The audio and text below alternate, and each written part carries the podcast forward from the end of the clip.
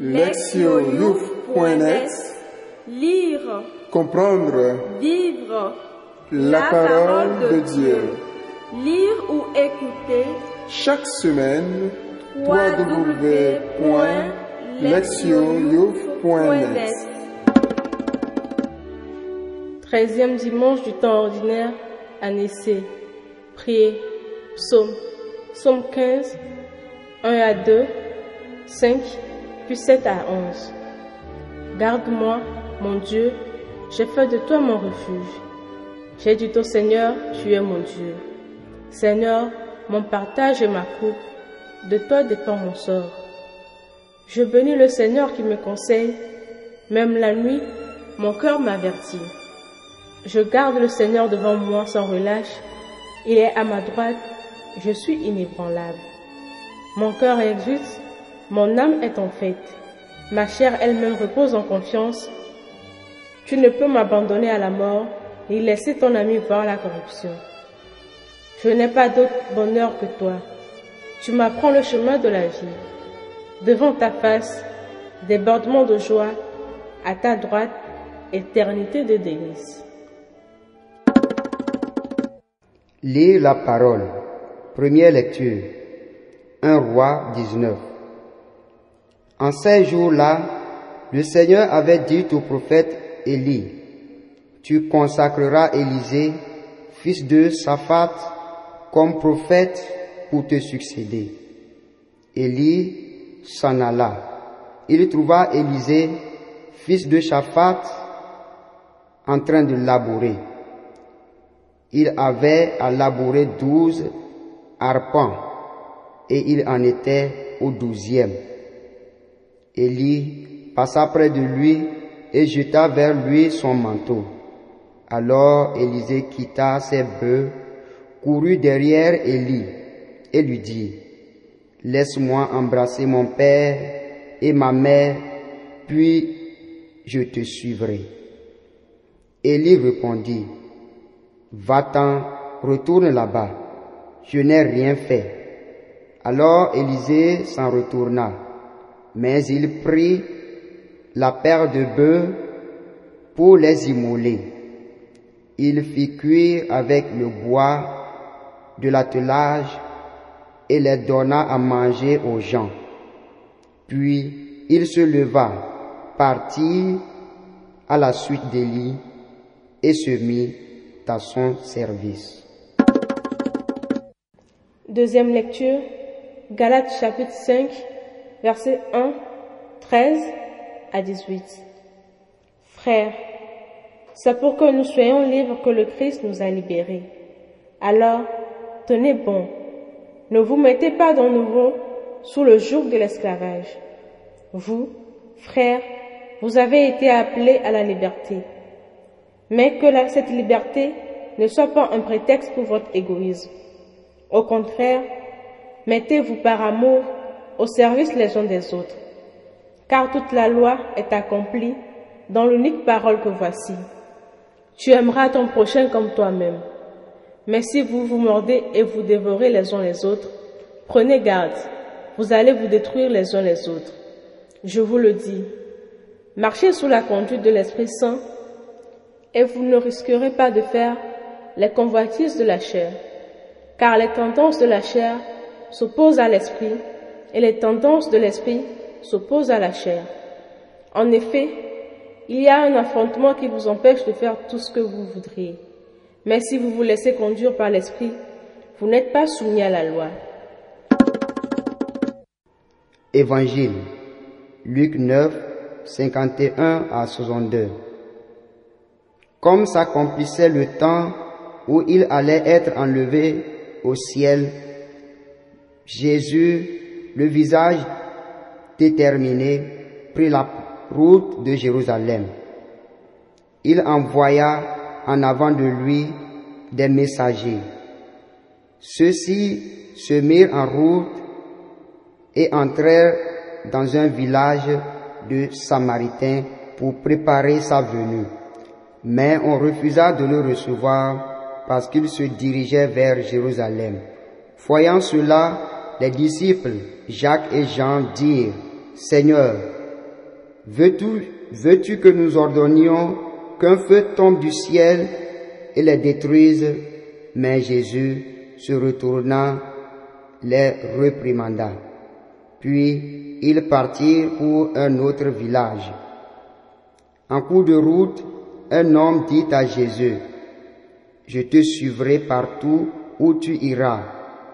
Jésus lui déclara, Les renards ont des terriers, des oiseaux du ciel ont des nids, mais le Fils de l'homme n'a pas d'endroit où reposer sa tête.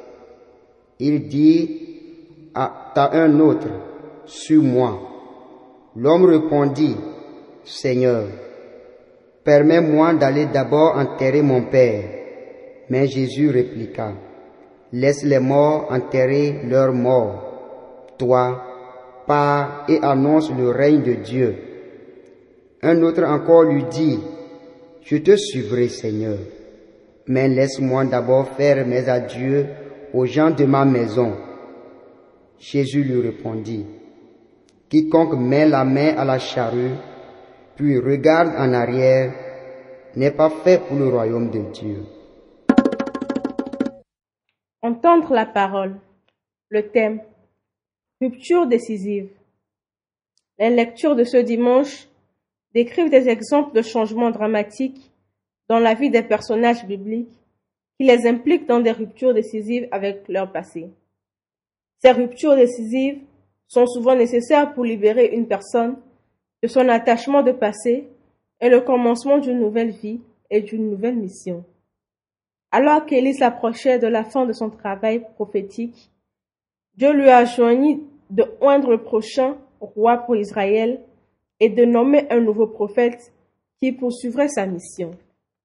Élisée un agriculteur ordinaire devint être ce successeur. Dirigé par Dieu, Élie rencontra ce fermier sans méfiance qui s'occupait de son travail quotidien et lui jeta son manteau.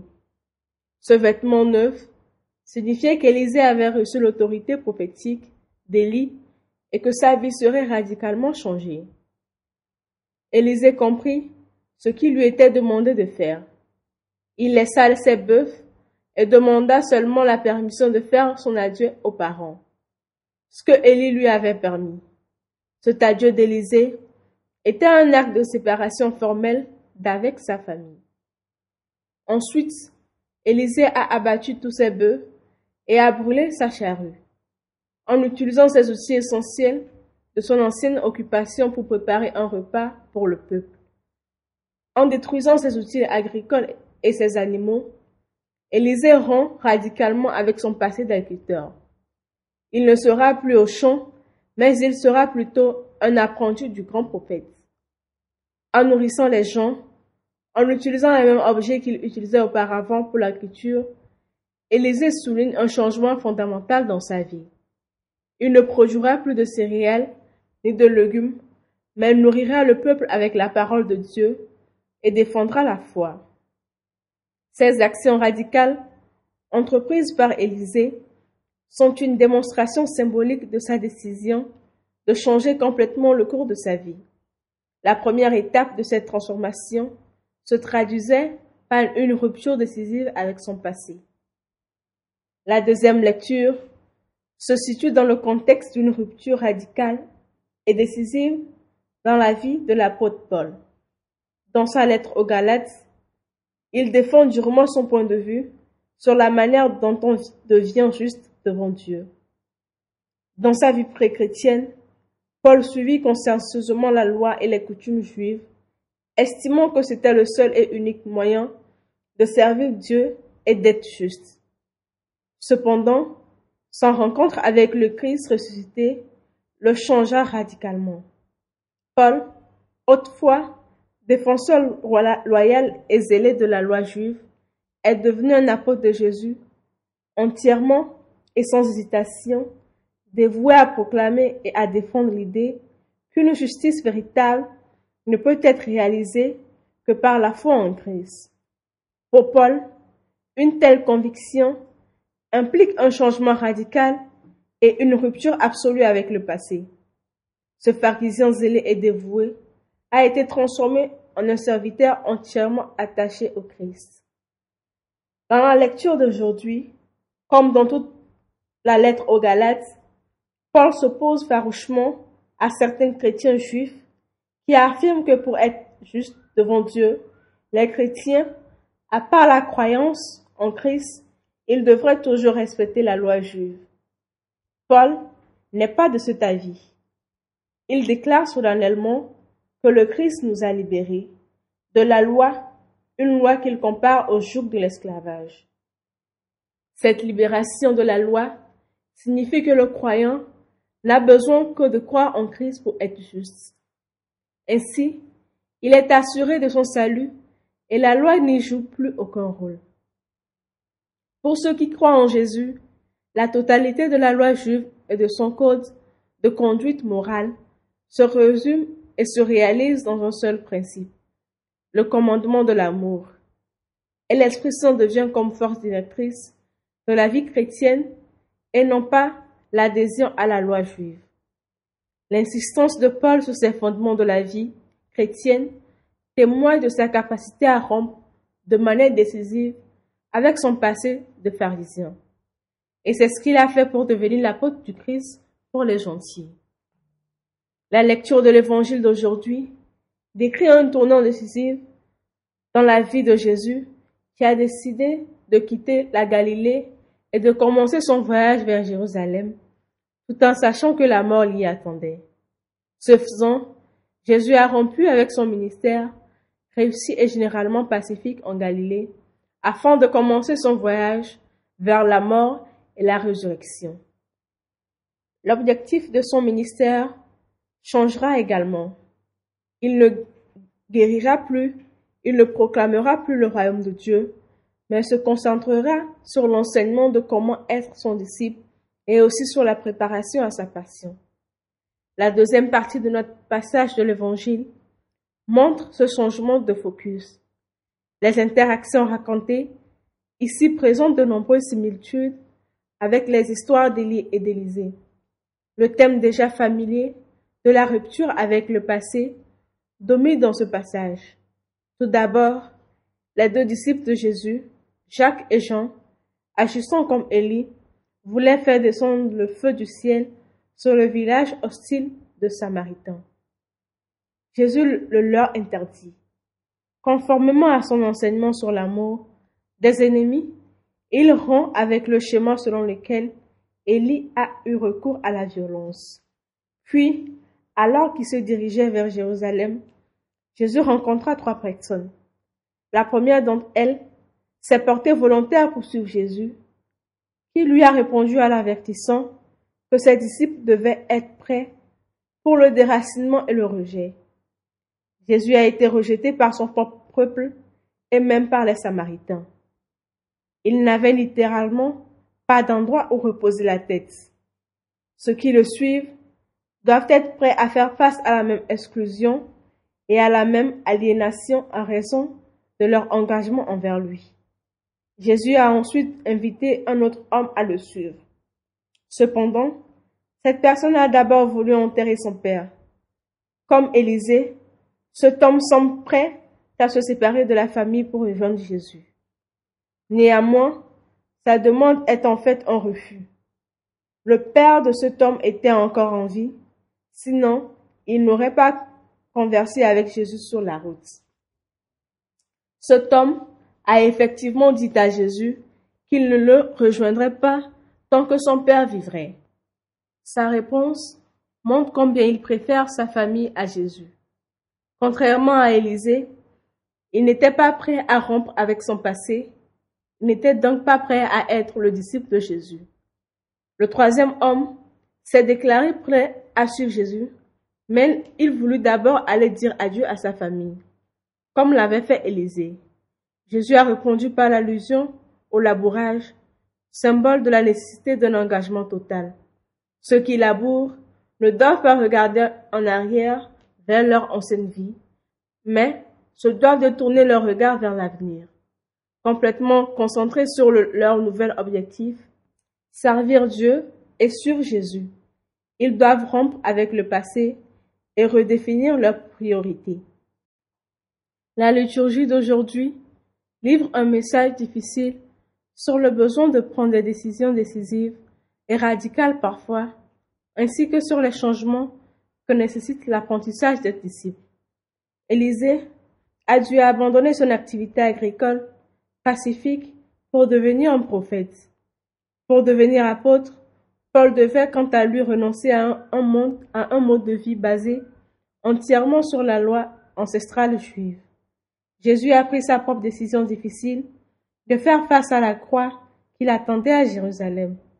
Il a ensuite enseigné à ses futurs disciples la nécessité de rompre avec tout attachement à la vie du passé, condition nécessaire pour devenir disciple.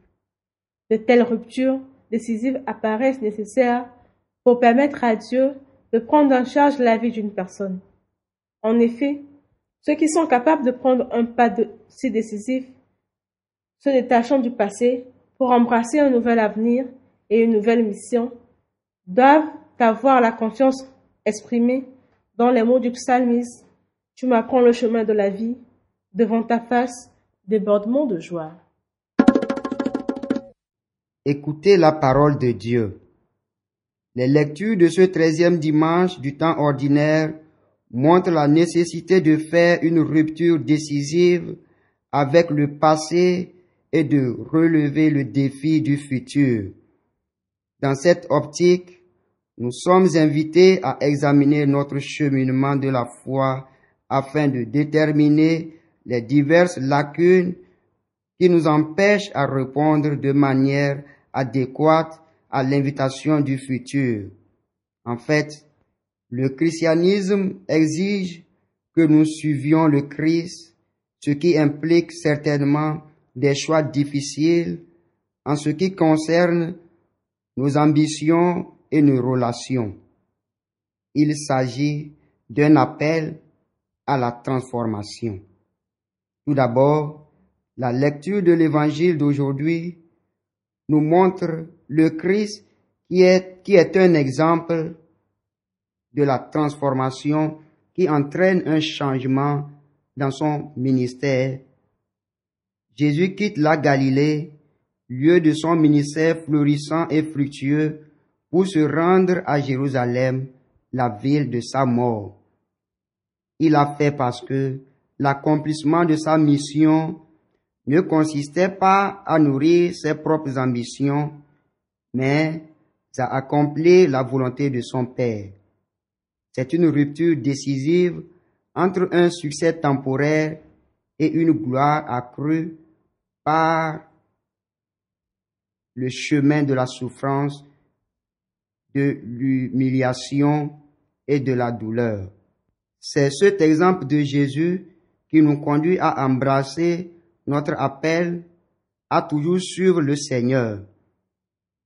L'aspect le plus motivant est le fait que lorsque Dieu nous appelle à une mission particulière, il nous donne la grâce de transcender les empêchements et les attachements qui deviennent des obstacles potentiels à la réalisation de cette mission.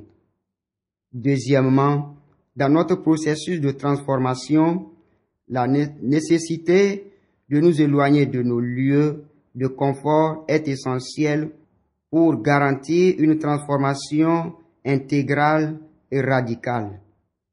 Notre attachement à nos lieux de confort engendre la léthargie lorsque nous recherchons une conversion progressive dans notre cheminement de foi. Ces attachements ne sont pas nécessairement négatifs, mais ils ne correspondent généralement pas à la mission pour laquelle Dieu nous appelle. Il n'est certainement pas facile de laisser derrière nous les diverses choses que nous connaissons très bien. Cependant, la joie que nous éprouvons à la fin de notre mission que Dieu nous a donnée est souvent proportionnelle à l'ampleur de la douleur que nous ressentons lorsque nous laissons derrière nous notre passé familier et confortable. Comme Jésus, Élisée et Paul, notre esprit doit être déterminé par la tâche à accomplir, ce qui nécessite une conversion. Cette conversion implique des ruptures décisives qui peuvent être douloureuses mais nécessaires dans la logique du salut de Dieu. Enfin, notre décision de suivre Jésus exige de nous de marcher sur ses traces exprimées dans son humilité. L'humilité nous aidera à faire une rupture décisive. Jésus a laissé derrière lui son succès florissant en Galilée. Élisée a dû abandonner ses activités agricoles fructueuses. Comme eux, nous sommes également appelés à laisser derrière nous nos divers penchants, réussites et lieux de confort. Dénuder nos penchants et nos succès pour embrasser la mission de Dieu peut paraître irraisonnable à la logique du monde, mais pas aux yeux de Dieu qui remplit nos tasses de bonté abondante lorsque nous les vidons de ce qui ne relève pas du plan de Dieu.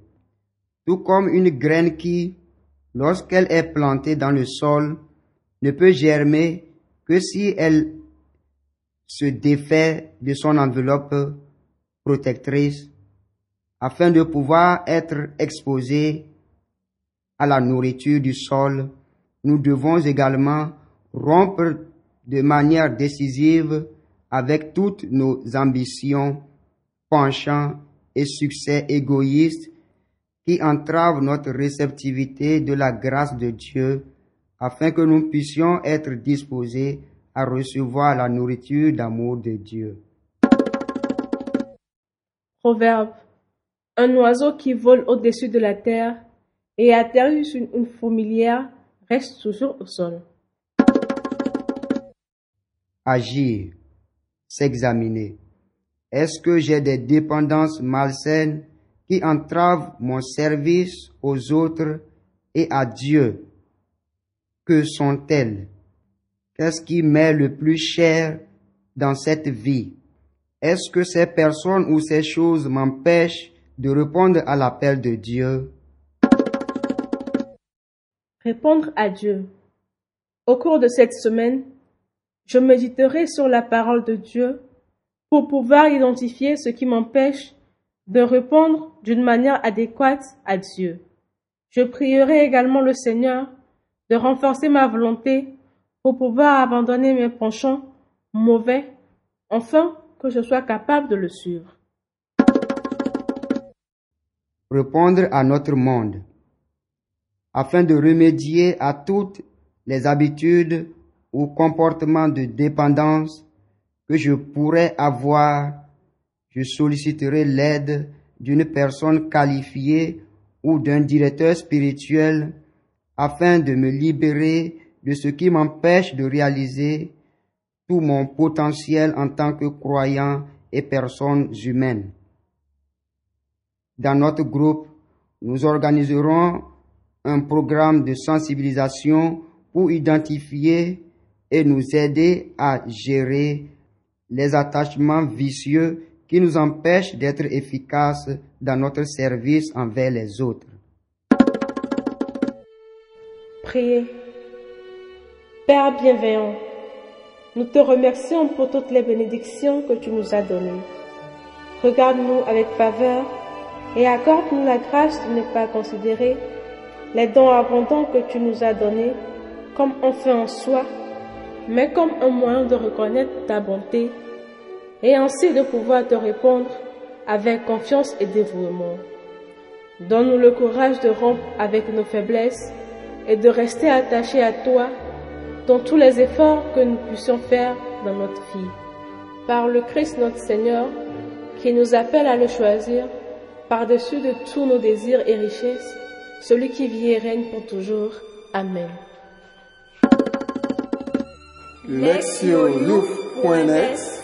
Lire, Comprendre, vivre la parole de Dieu. Lire ou écouter Chaque semaine, www.lectionyouf.net